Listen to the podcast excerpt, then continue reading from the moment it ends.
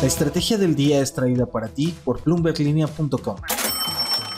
Muy buenos días, termina el camino de la aprobación del presupuesto para el próximo año, lo que deben saber. Además, ¿por qué los mexicanos salieron la mañana del domingo a marchar vestidos de rosa y de blanco? También las claves que deben saber sobre la cumbre del G20 que inicia esta semana en Bali. No olviden hacer clic en el botón de seguir del podcast y activar la campana para que ustedes reciban la alerta de un episodio nuevo cada mañana.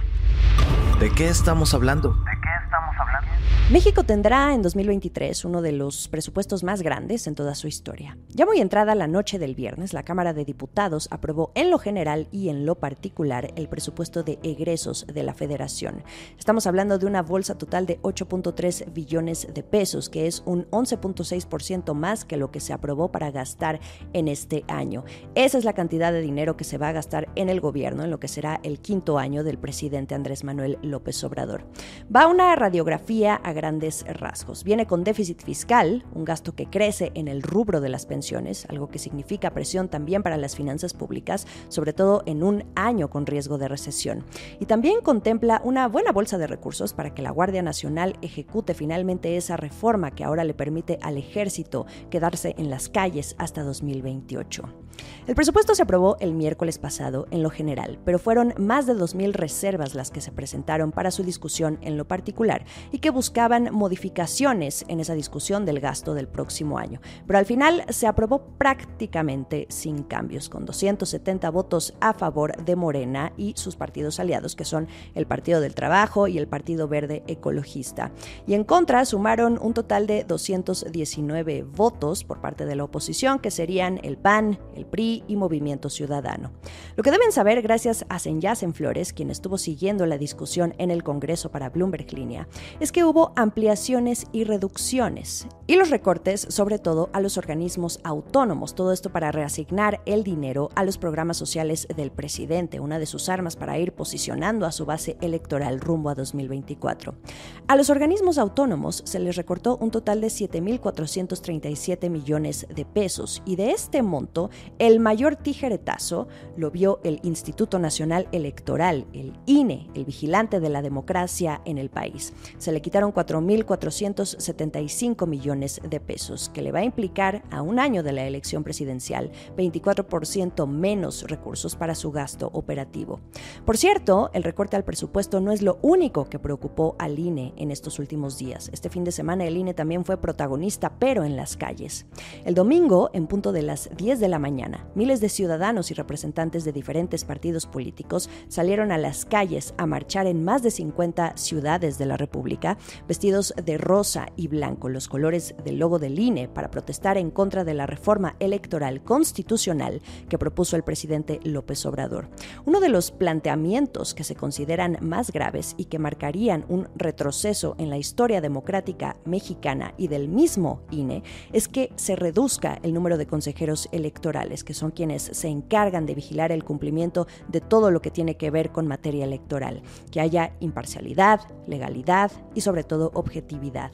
El presidente propone además en torno a estos consejeros electorales, que sean los diputados, senadores, la Suprema Corte de Justicia de la Nación y el propio presidente los que propongan una lista de perfiles de la que se van a elegir a los consejeros, pero a través del voto popular, también está la propuesta de desaparecer los llamados organismos públicos locales electorales, que son los organismos encargados de organizar las elecciones en los estados del país. Aprobar una reforma de esta naturaleza ¿Qué podría, cómo podría afectar a la democracia, tomando en cuenta el camino recorrido en la historia reciente? Esa es la pregunta que detona las protestas en contra de esta reforma y que se vieron el domingo. Esto es el dato del día. Brevemente, vámonos a la historia. El INE nació en 1990. En un principio se le llamaba el Instituto Federal Electoral, el IFE, pero luego en 2014, a partir de una reforma, cambió al INE, Instituto Nacional Electoral.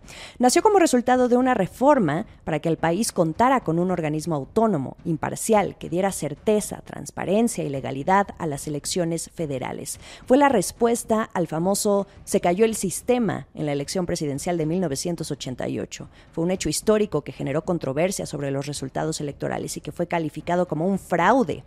Antes del INE, el gobierno era el que organizaba las elecciones a través de la Comisión Federal Electoral y que estaba a cargo de la Secretaría de Gobernación. No existía esa autonomía.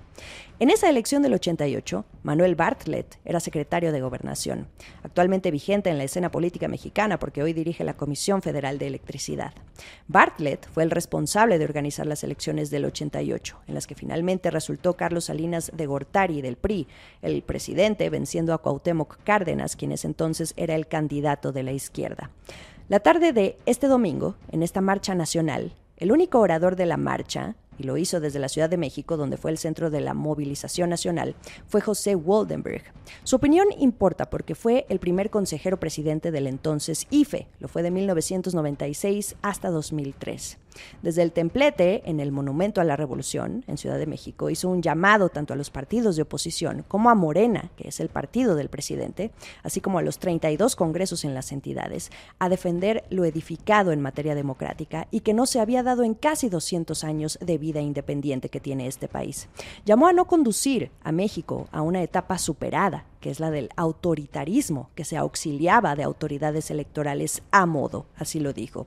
Defender el sistema electoral que varias generaciones de mexicanos construyeron. Vamos a escuchar un poco de lo que dijo en medio de consignas al unísono de El INE no se toca. Problema mayúsculo, el que nos ha traído aquí, el que nos obliga a salir a las calles, el que se encuentra en el centro de la atención pública es que buena parte de lo edificado se quiere destruir desde el gobierno.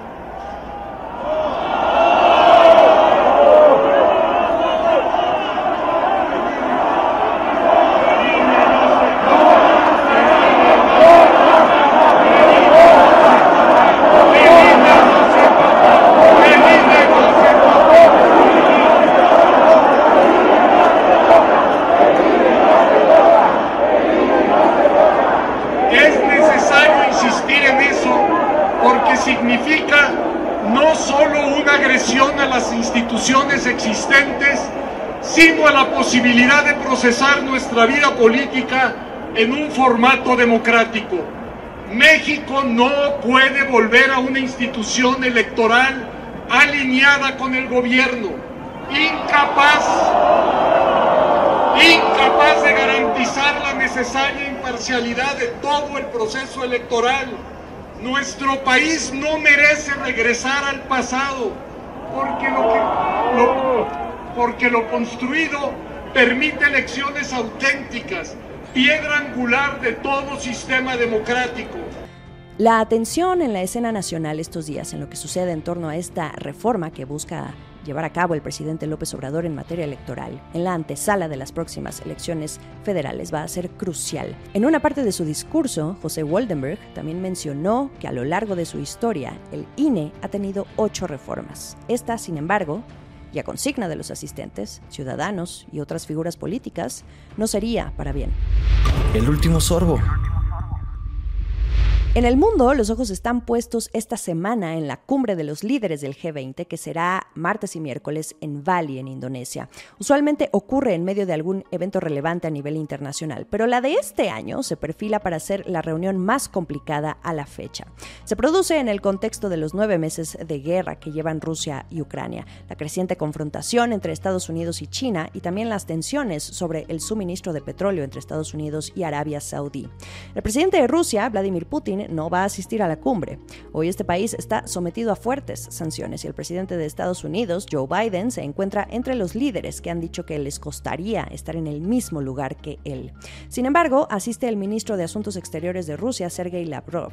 Otra clave de esta cumbre, el presidente Biden se va a reunir por primera vez con Xi Jinping, el mandatario de China. Bueno, será un encuentro el primero, cara a cara, desde que Biden llegó a la Casa Blanca. Y además, esta reunión se da después de que el presidente de China se asegurara un tercer mandato de cinco años que le ha permitido consolidar el poder dentro del Partido Comunista. Hay tensiones entre las dos economías más poderosas del mundo, por las políticas comerciales, la tecnología, el acceso al mercado, las acciones de China en Taiwán y Hong Kong, y el hecho de que Xi Jinping haya evitado condenar directamente a Vladimir Putin por su invasión a Ucrania en febrero. También hay tensiones entre el grupo del G20 en general, sobre todo a partir de la guerra, porque esto exacerbó las divisiones entre Estados Unidos, Reino Unido, Alemania y Francia, y lo que suele el sur global, es decir, las naciones menos desarrolladas con menos herramientas a mano para contrarrestar la escasez de alimentos y energía que provocó la guerra, los estragos también del cambio climático y la pobreza. Hay una sensación de resentimiento en algunos sectores por lo que consideran una falta de apoyo de los estados más grandes para contrarrestarlos y porque se les empuja a alinearse también con las sanciones contra Rusia o a limitar las compras de su energía. También no perdamos de vista a cualquier noticia sobre Estados Unidos y Arabia Saudí. Los países llevan semanas discrepando sobre los recortes a la producción y la moderación de los precios del petróleo, en un momento en que los precios de la gasolina en Estados Unidos estaban al alza, pendientes a cómo se desenvuelvan estos días de reuniones en torno a estos temas. Por allá también va a andar el canciller Marcelo Ebrard en representación del presidente López Obrador. Y además, en un evento paralelo, el domingo, el G20 anunció que recaudó 1.400 millones de dólares para un fondo global pandémico, esto con el objetivo de contribuir a evitar la historia de cómo impactó el COVID-19 y que causó la muerte de más de 6,6 millones de personas y un severo daño a la economía global. Iniciamos la semana con temas de suma relevancia en la escena nacional, pero también internacional. También ya viene el inicio del Mundial de Qatar. Ya estaremos hablando sobre él en este podcast. Que sea un feliz inicio de semana para todos. No olviden seguirnos a través de Twitter, la estrategia MX, en Instagram y YouTube. Esta fue la estrategia del día, escrito y narrado por Jimena Tolama, producido por Arturo Luna y Daniel Hernández. Que tengas un día muy productivo.